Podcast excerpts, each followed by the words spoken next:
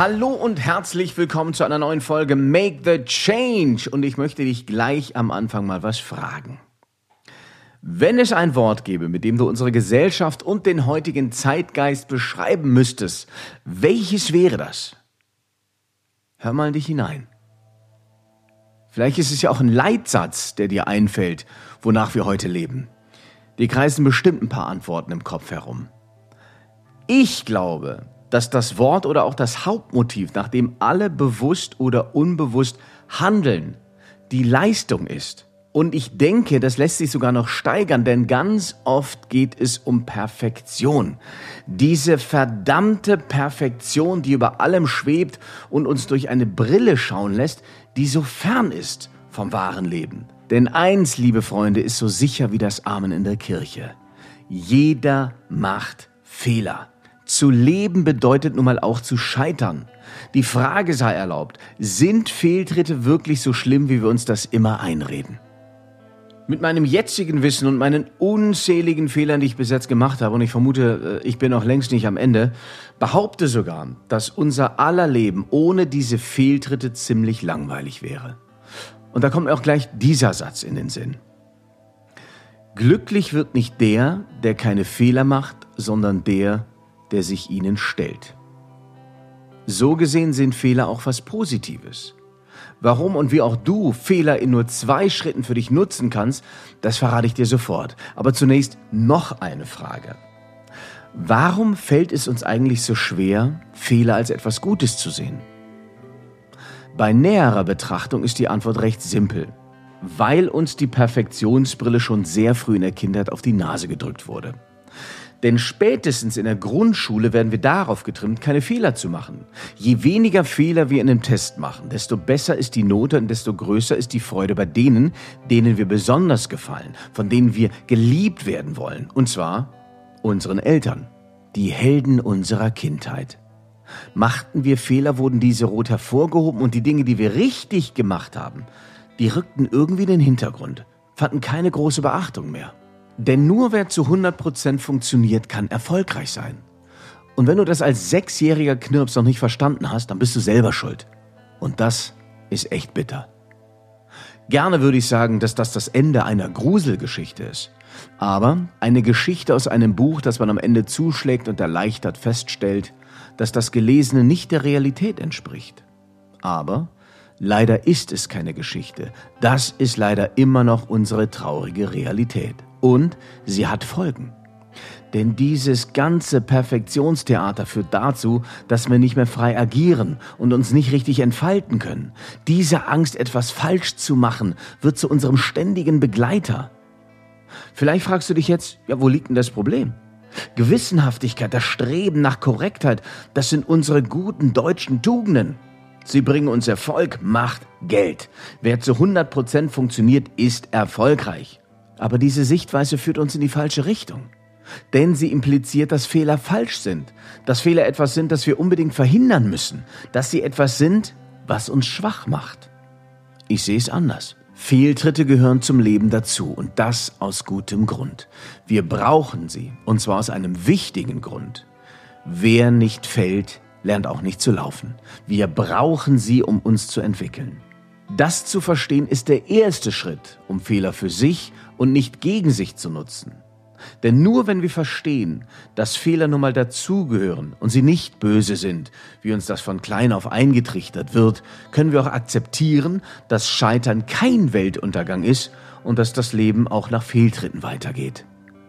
Dieser erste Schritt der Akzeptanz, der ist enorm wichtig, denn er schafft die Grundlage für den zweiten Schritt, welcher lautet, trau dich, mach auch mal Fehler.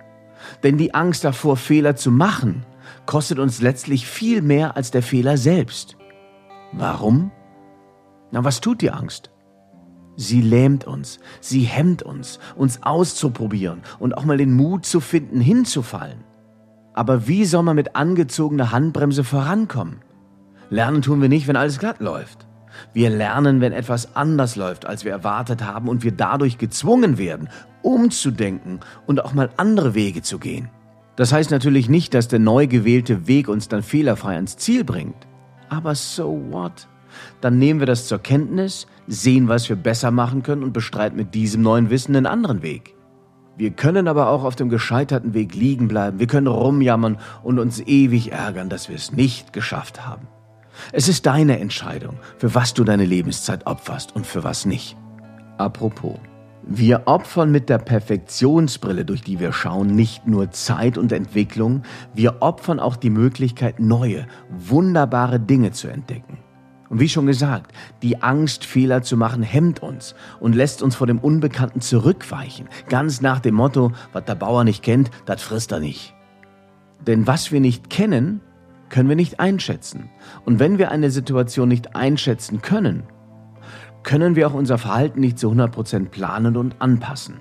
Und das wiederum bedeutet, dass wir Fehler machen könnten. Es liegt in der Natur der Dinge, dass Neues eben auch unbekannt ist. Aber was für ein Leben wäre das, wenn wir keine neuen Dinge entdecken könnten, keine neue Abenteuer haben? Wo wäre sie dann? Die Begeisterung, die ein Leben aus vollem Herzen erst möglich macht. Wo wäre der Sinn? Uns würde so viel entgehen. Und das nur, weil wir ein Scheitern nicht riskieren wollen. Das ist ein viel zu hoher Preis, wenn ihr mich fragt. Das Streben nach Leistung und Perfektion kostet uns alle nicht nur Lebenszeit, sondern auch Lebensqualität. Wir sind im permanenten Prüfmodus und quetschen Dinge in das Raster richtig oder falsch. Und dieses Rasterdenken bringt noch einen weiteren Lebensqualitätsfresser mit sich, nämlich die sinnlose Suche nach der richtigen und überaus korrekten Antwort auf die Frage, ob etwas richtig oder falsch ist. Die Suche ist so ermüdend und sinnlos, denn wer weiß schon, was richtig oder falsch ist. Ein Ergebnis ist doch immer relativ und ob es richtig oder falsch bzw. gut oder schlecht ist, das liegt doch schlussendlich im Auge des Betrachters. Natürlich gibt es Ausnahmen. Eins plus eins ist nun mal zwei. Aber das Leben besteht nicht nur aus Matheaufgaben. Im wahren Leben ist eins und eins nicht immer zwei. Ein Mensch, der leidet, und noch ein Mensch, der leidet, ergibt nicht das doppelte Leid. Es ergibt geteiltes und somit halbes Leid. Und außerdem, wo führt uns das hin, wenn wir uns ständig herausnehmen zu beurteilen, ob ein anderer Mensch sich gut oder schlecht verhält? Das bringt nichts außer Misstrauen und Unzufriedenheit. Dabei sollten wir viel wohlwollender auf die anderen und vor allen Dingen auf uns selbst blicken. Und wenn wir Fehler oder Scheitern als normal und bereichernd betrachten, sollte eine Haltung der Wertschätzung und des Vertrauens auch möglich sein und uns viel leichter von der Hand gehen. Also, liebe Freunde im Geiste, im Leben geht es nicht darum, fehlerlos zu sein und keine Probleme zu haben. Und dazu passt dieser Satz super. Perfekt sein zu wollen ist genauso unsinnig wie Wasser ins Meer zu tragen. Und so ist es. Laufen lernen wir nur durch Hinfallen. Stärke entwickeln wir nur durch Dranbleiben, durch ein gewisses Maß an Leid, durch das wir hindurchgehen müssen, trotz der Widerstände, trotz der Zweifel, trotz der Ängste. So entwickeln wir Resilienz. Und mal im Ernst, was bringt uns schon Perfektion? Wenn alles perfekt wäre, wonach könnten wir dann noch streben? Es sind nur zwei Schritte. Erstens, Akzeptiere Fehler als ein Teil deines Fortschritts.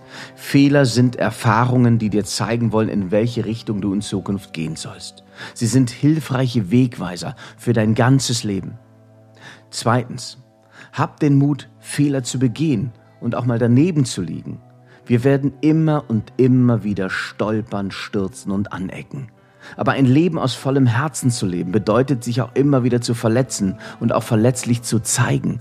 Das, liebe Freunde, ist Mut. Und es ist der Prozess, der uns am meisten darüber lehrt, wer wir sind.